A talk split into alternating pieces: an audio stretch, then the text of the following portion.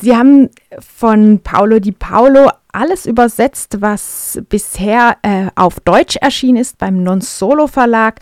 Das ist zunächst seine Erzählung Der Hafen des Vergessens gewesen und dann auch äh, sein Roman Fast nur eine Liebesgeschichte und jetzt äh, ziemlich neu erschienen diesen März und doch so fern ein weiterer Roman. Könnten Sie vielleicht zu Beginn für die Hörerinnen und Hörer zusammenfassen, um was es in diesem Roman und doch so fern geht? Also, ich versuche es kurz zu machen, was als Übersetzerin nicht ganz so einfach ist, wenn man so tief eingestiegen ist in den Text. Aber Paulo erzählt hier eigentlich die Geschichte von erstmal drei jungen Frauen, die sehr unterschiedlich sind. Wir befinden uns im Rom der 80er Jahre und diese Frauen haben aber eine Gemeinsamkeit. Sie sind alle ungewollt schwanger und sind jetzt vor eine schwierige Entscheidung gestellt. Sie möchten eigentlich die Uhr zurückdrehen, äh, ihren Zustand möglichst ignorieren, was aber nicht geht. Ähm, die Schwangerschaft schreitet unaufhaltsam voran. Ganz anders ist das für die Väter oder vielleicht Erzeuger dieser Kinder, die unter Umständen eben überhaupt nicht mal wissen, dass sie ihre Freundin oder ihre Affäre geschwangert haben. Und diese drei Frauen, das sind einmal die älteste ist 30, eine Journalistin, Luciana, die sich unsterblich verliebt hat, eigentlich in denjenigen, den sie nur den ihren nennt, der aber unauffindbar verschwunden ist und ähm, sie wartet und wartet und hofft immer noch auf Nachricht. Sie hat ihm auch gesagt, dass sie schwanger ist, aber der taucht einfach ab und ward nicht mehr gesehen. Die andere ist Valentina, eine junge Gymnasiastin, erst 17, die äh, aus einer sehr konservativen Familie stammt und ähm, jetzt von einem Klassenkameraden schwanger geworden ist, dem sie das aber verheimlicht. Äh, die Eltern machen ihr wahnsinnigen Druck, eine Abtreibung kommt gar nicht in Frage, sie muss dieses Kind austragen, sie darf es aber auch auf keinen Fall behalten. Diese Schande wäre auch viel zu groß, das heißt, ähm, das soll dann zur Adoption freigegeben werden. Und diese Valentina ist völlig verzweifelt und läuft von zu Hause weg, irrt durch eine lange Nacht in Rom auf dem Weg zu ihrer Tante, ähm, von der sie sich Hilfe erhofft. Aber als sie dort ankommt, ist es so, dass die inzwischen seine alte Tante dement ist und sie findet dort auch keinen Aufnahme. Die dritte ist ein Punkermädchen, die dürfte auch so 18, Anfang 20 oder sowas sein, die eigentlich nur für den Moment lebt. Ihr einziger Begleiter ist ein Hund. Und sie taucht wieder auf im Leben eines jungen Mannes, Gaetano, der in einer Imbissbude jobbt und ähm, der ja doch dann damit konfrontiert wird, dass er bei der Geburt seines Kindes dabei sein soll. Er selber hat eigentlich seine Eltern verloren recht früh und trauert sehr darum und kann sich sogar vorstellen, eine Familie zu gründen, aber das Punkermädchen Cecilia kann sich das gar nicht vorstellen. Sie möchte einfach nur, dass jemand eben zu ihr hält und das mit durchsteht in der Geburt.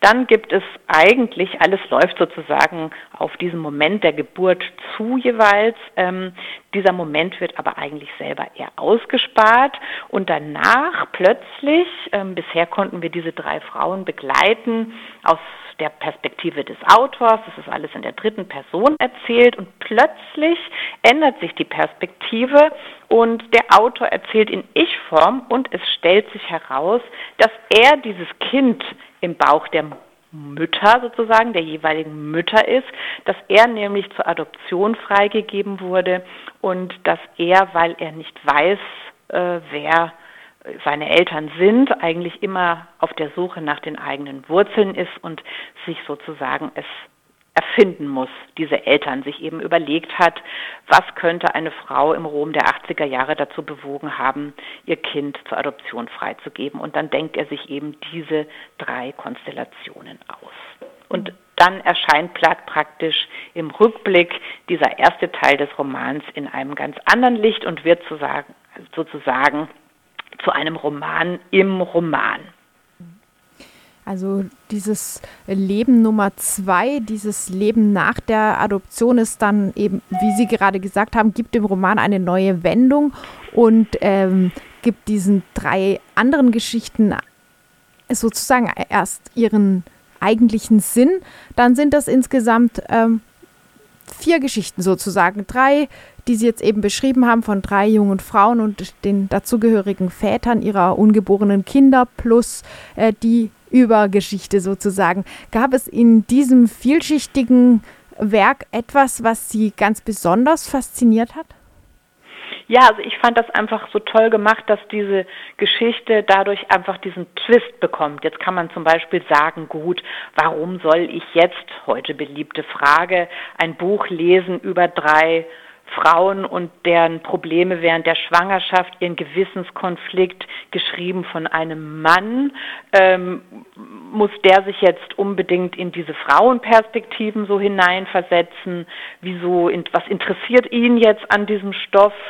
Ähm, die Väter spielen ja trotzdem auch eine Rolle, auch wenn sie sozusagen oft gar nichts wissen von der Schwangerschaft, aber sie sind ja nun mal auch der Erzeuger, sie sind vorhanden, aber der Schwerpunkt liegt schon auf der weiblichen Perspektive, auf den Empfindungen, wo er sich hervorragend einfühlen kann, muss man sagen. Und dann wird aber eben doch klar, warum das Ganze. Es ist nicht nur auf einer Dimension eine spannende Geschichte, wo man dann erfährt, okay, haben Sie das Kind dann letztlich behalten? Wer hat das Kind adoptiert? Wie geht es dann weiter mit Ihnen? Das bricht eigentlich eher ab und es ist der Trick, dass eigentlich ähm, dieser Untermieter oder Alien als der er sich auch manchmal bezeichnet, ähm, im Bauch, im Mutterleib der Frauen sozusagen eben die ganze Zeit schon dabei ist und auch deswegen ähm, überhaupt erzählen kann. Das ist der Trick an der ganzen Sache. Hm. Und dennoch, äh, wie Sie auch schon angedeutet haben, könnten diese Geschichten fast äh, vielleicht auch ein bisschen für sich spielen. Jede für sich ist ähm, facettenreich und einfühlsam ausgeschmückt. Gab es da vielleicht irgendeine Figur, die Ihnen während des Übersetzens besonders ans Herz gewachsen ist? Eigentlich muss ich sagen, in dem Fall konnte ich mich mit allen gut äh, identifizieren. Ähm, da würde ich eigentlich gar nicht unbedingt ähm, eine bestimmte mir jetzt herauspicken wollen. Sehr anrührend, muss ich sagen, fand ich in der Tat auch diesen Gaetano, also den äh, Vater sozusagen des Kindes der Punkerin Cecilia, weil er eben diese Eltern vor kurzem verloren hat. Und er führt stumme Zwiegespräche eigentlich mit ihnen, für die er sich fast schämt, weil er lebt alleine und er wünscht ihnen gute Nacht und er wünscht ihnen sozusagen guten Appetit. Sie sitzen mit ihm am Tisch und ähm, er hat jetzt nicht so viel bisher ähm, auf die Reihe gebracht in seinem Leben. Er jobbt eben in dieser Imbissbude und äh, überlegt sich eben, was seine Eltern wohl sagen würden, wenn sie wüssten, dass er jetzt Vater wird. Und irgendwie stellt er sich schon so eine kleine Familie vor, ähm, um das, was er verloren hat, sozusagen wieder zu erschaffen. Aber da spielt eben dann Cecilia nicht mit. Aber das fand ich auch sehr, sehr anrührend, aus dieser männlichen Perspektive drauf zu gucken. Nun mussten Sie das Ganze aus dem italienischen Original ins Deutsche bringen oder durften. Ähm, Gab es da irgendetwas, äh, ob es jetzt einzelne Wörter sind oder, oder das Lebensgefühl der 80er Jahre oder was auch immer, was für Sie beim Übersetzen in diesem Fall eine besondere Herausforderung dargestellt hat? Ja, also natürlich geht es um die 80er und da muss man dann schon auch einiges nachschauen.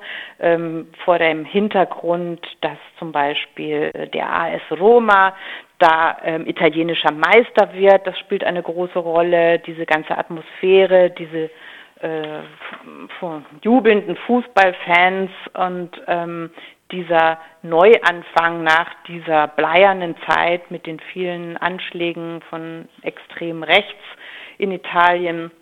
Ähm, das wird hier deutlich.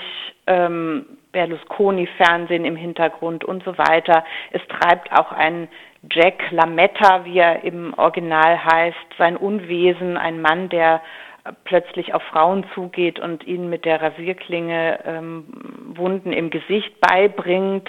Das ist dann so eine richtige Hysterie in Rom, dass die Frauen ihre Männer zum Einkaufen schicken, weil sie Angst haben, noch auf die Straße zu gehen.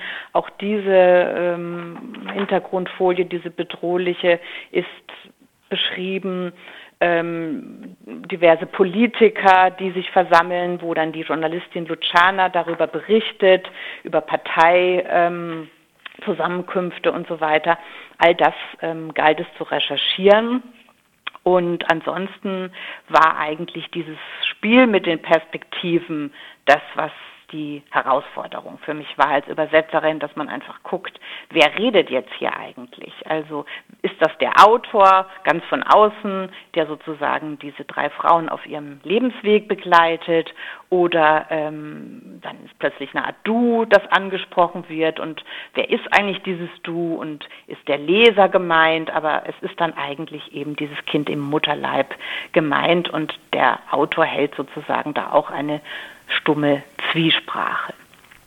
Das sagt Christiane Burkhardt, Übersetzerin des Romans und doch so fern von Paolo Di Paolo im März 2022 erschienen im Freiburger Non-Solo Verlag. Und das Buch wird am Dienstag, den 31. Mai, im Goethe-Institut vorgestellt, beginnen um 19.30 Uhr.